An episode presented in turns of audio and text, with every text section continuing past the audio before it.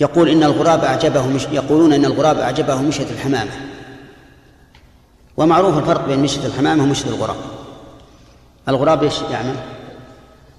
إطامة والحمامة تمشي كأن كأنما تمشي على عجل. أي على كفرات كما تقولون. فأعجبته المشية. فقال سأمشي مثل مشية الحمامة.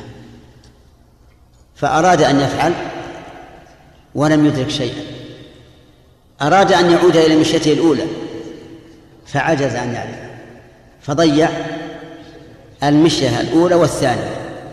هؤلاء المساكين الذين انبهروا بما عليه الكفار من القوة المادية وما زخرف لهم من الدنيا ضيعوا دينهم ولم يصلوا إلى ما عليه هؤلاء من الدنيا.